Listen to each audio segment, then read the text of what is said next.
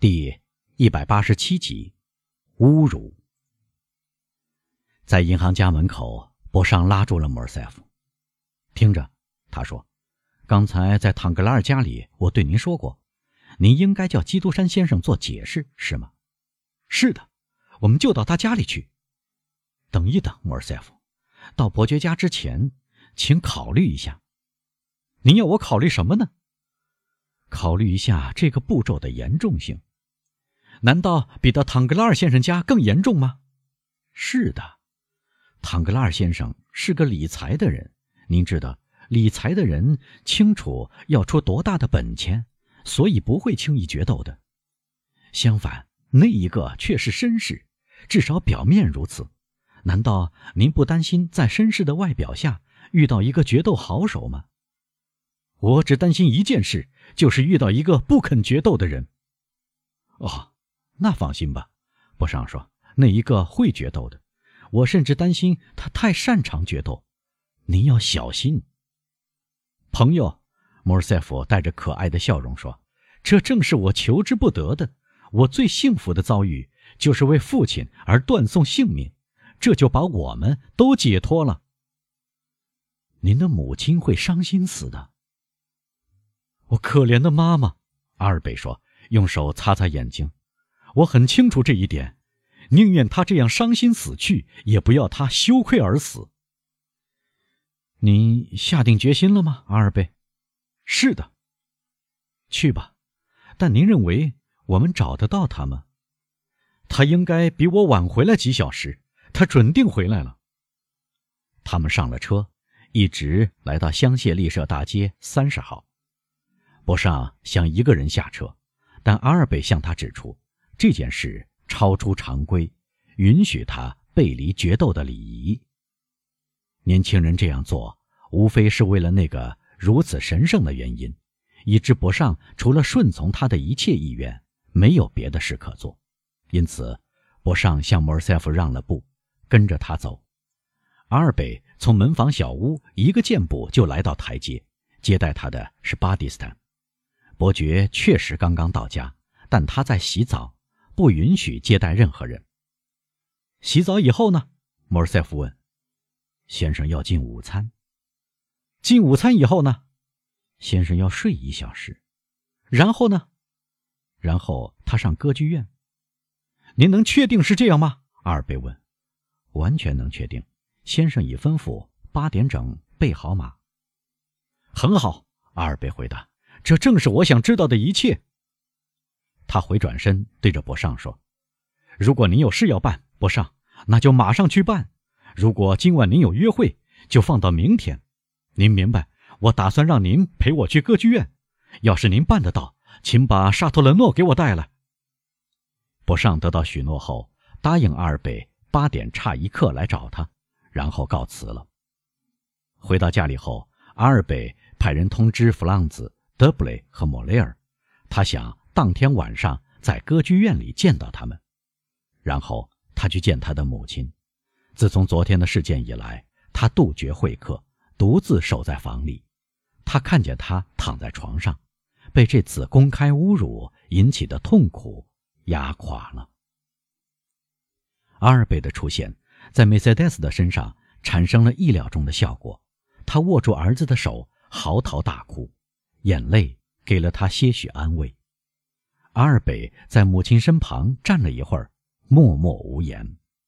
从他苍白的脸容和紧蹙的眉头可以看出，他复仇的决心在心里渐渐消逝了。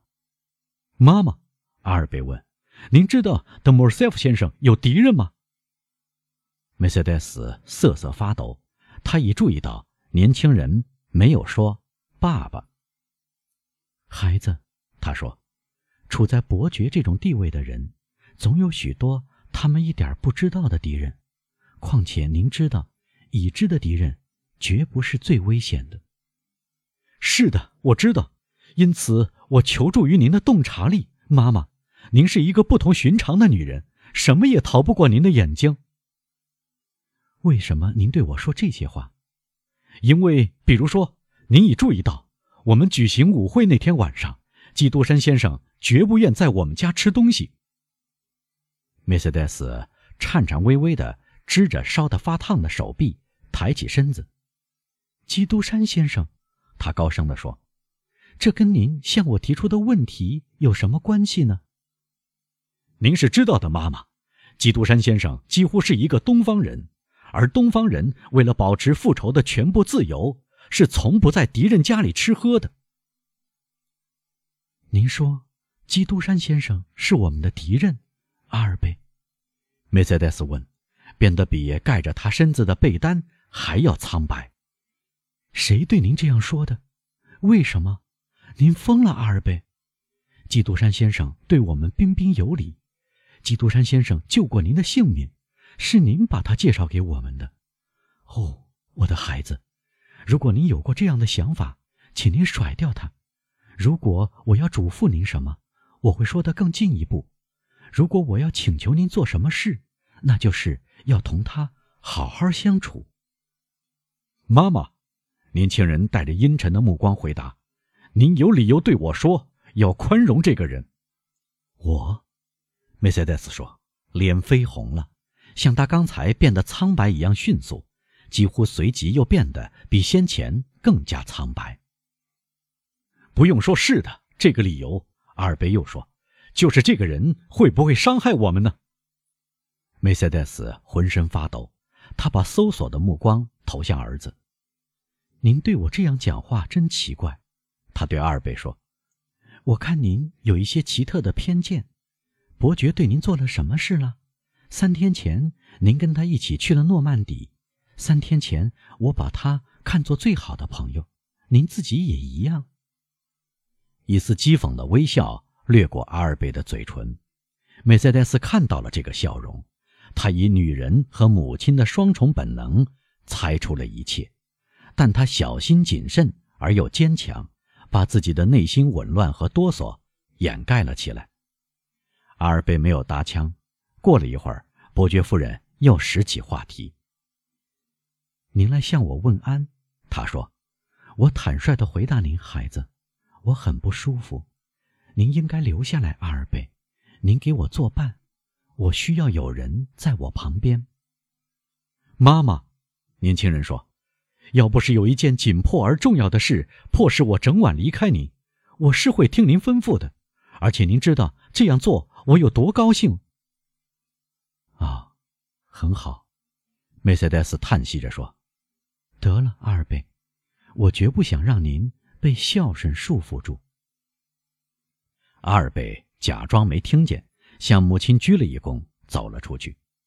年轻人一关上门，梅赛德斯便叫来一个心腹仆人，吩咐他不管阿尔贝晚上到什么地方，都要紧跟住不放，然后。马上回来禀告他。